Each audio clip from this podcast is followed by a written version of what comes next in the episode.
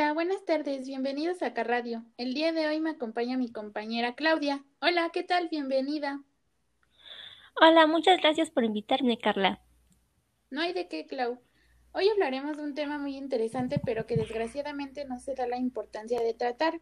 El tema es el de principios de la acústica. De igual manera se abordarán todos los subtemas que trae consigo. Clau, ¿qué te parece si invitas a todos nuestros oyentes a que se queden con nosotros? Por supuesto. Espero que tú que escuchas la estación, ya sea en tu casa, carro, trabajo o en cualquier otro lugar, nos acompañes a conocer más acerca de este tema. Muy bien, comenzamos. El primer tema que abordaremos será el de principios de la acústica. Ahora bien, les explicaré algo sobre esto. Desde el comienzo de los tiempos, nuestros oídos nos han ayudado a advertir peligros cercanos. Hoy en día su función sigue siendo la misma, pero los peligros actuales son eran en el pasado. Los, los sonidos no solo son deseados, también pueden tener efectos graves para la salud, tales como la pérdida auditiva, la presión alta, dolores de cabeza, cambios hormonales, enfermedades psicomáticas, trastornos del sueño. También puede haber una reducción del rendimiento físico y reacciones de estrés. También te puede dar agresividad, a que tenga sentimientos constantes de displacer. Así es como funciona el confort acústico. Incluso durante el sueño, nuestro oído externo, medio e interno reciben, transmiten y detectan el sonido. Las presiones sonoras hacen que el tímpano vibre, estimulando los nervios en el oído interno. Las diferencias en la presión determinan el volumen, mientras que los ciclos de vibración por segundos determinan el tono o la frecuencia. Eh, esto quiere decir que la calidad acústica interna depende igual de cuán bien se controlan las fuentes de sonido. Los ruidos externos e internos de impacto y emitidos por equipos se transmiten a través del aire o de texturas. La forma en que el oído humano percibe el sonido depende directamente de los niveles de reverbación y absorción dentro del entorno.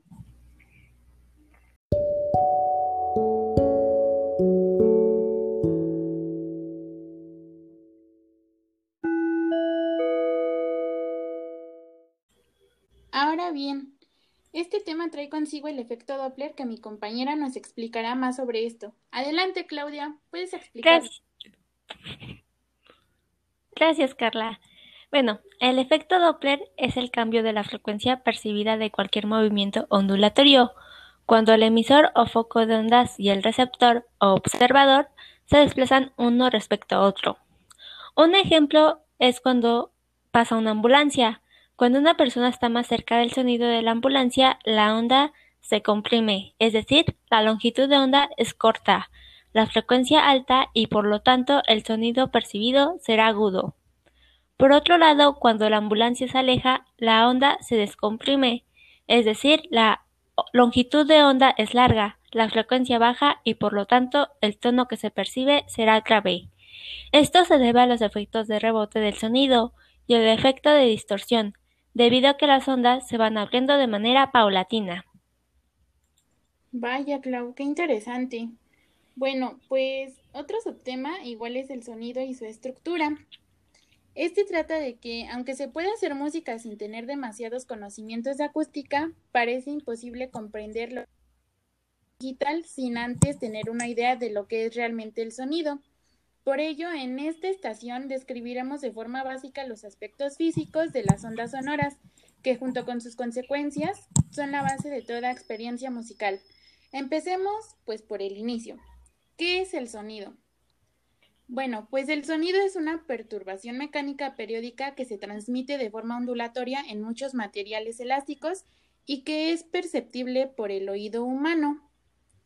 Este también es un fenómeno que involucra la propagación en forma de ondas elásticas que generalmente a través de un fluido están generando dicho movimiento. Bueno, pues su estructura Mm, y su altura y frecuencia están directamente relacionadas con la oscilación, pero ambos, términos, ambos términos perdón, son totalmente distintos.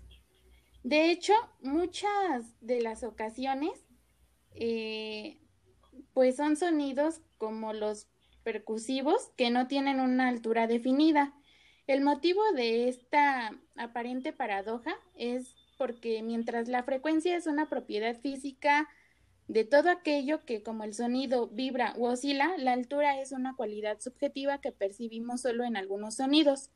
Si golpeamos, por ejemplo, un bombo o un platillo, podremos sin duda afirmar que el platillo suena mucho más agudo que el bombo.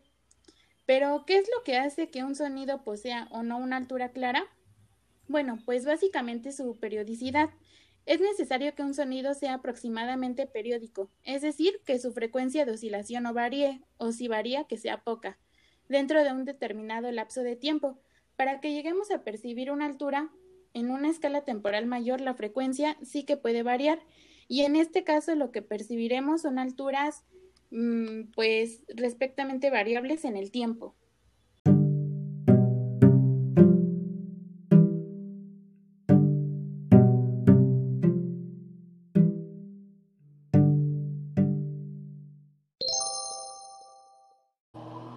Bueno, pues seguimos explicando un poco más sobre esto. Existen sonidos simples que también son llamados como tonos puros, que son una onda senoidal de una frecuencia dada.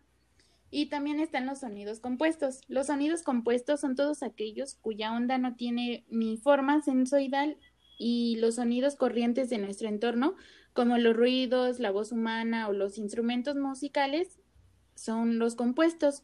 Los sonidos simples incluidos en esta estación han sido pues sintetizados por alguna computadora o algo así porque cuesta mucho encontrarlos en la naturaleza.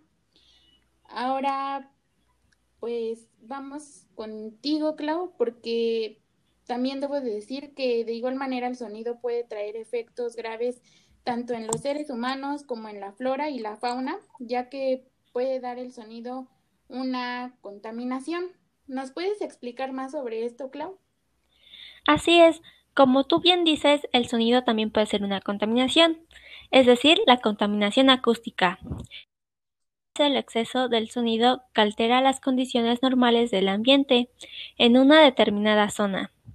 Se puede presentar ya sea en casa, eventos sociales eh, o en la calle inclusive. Este tipo de contaminación es perjudicial para los seres humanos, inclusive para la flora y fauna.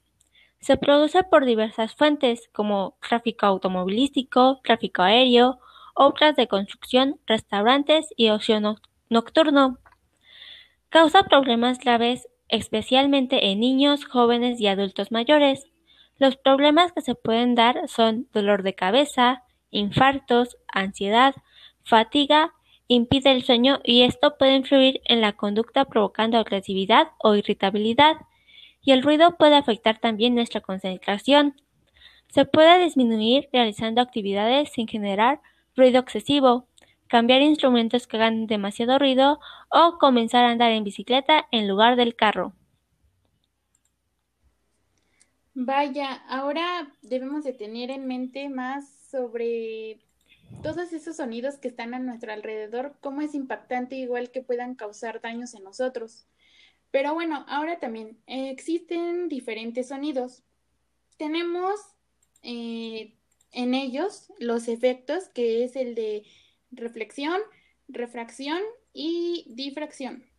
Bueno, pues el efecto de reflexión es cuando las ondas sonoras se encuentran con un obstáculo que no puede traspasar ni rodear y este rebota sobre el objeto. Cuando el obstáculo es fijo como una pared, pues el módulo de la velocidad se conserva.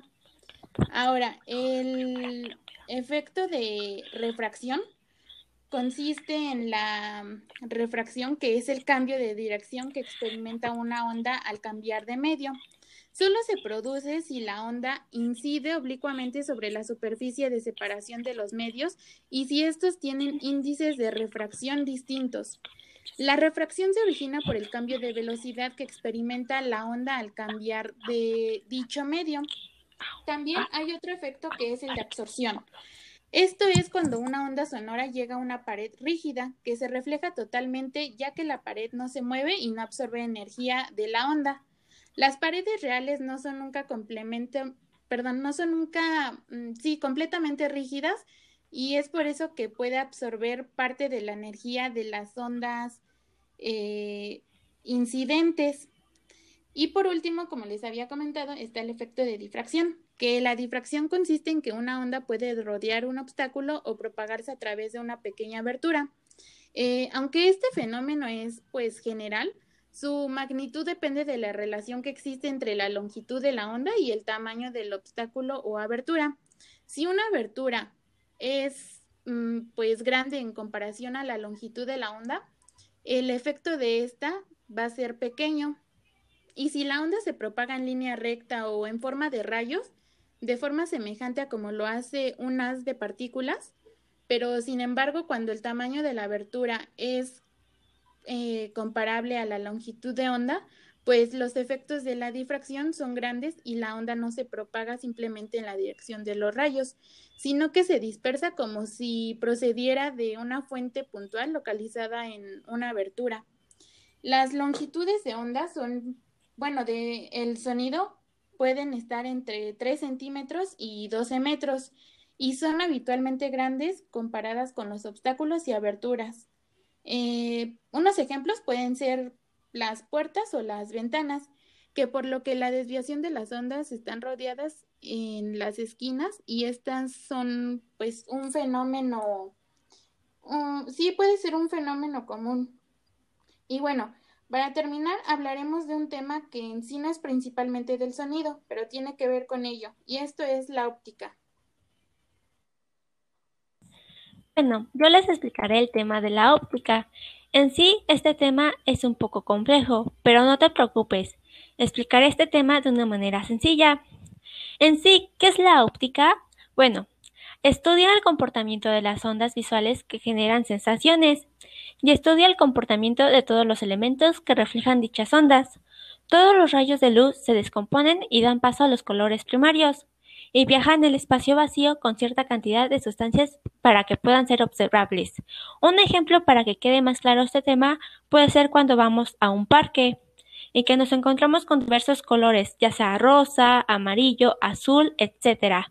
Nosotros cuando vemos estos colores tenemos diferentes sensaciones, como puede ser felicidad, optimismo y comodidad. A esto se refiere la óptica. Muchas gracias por esa información, Clau.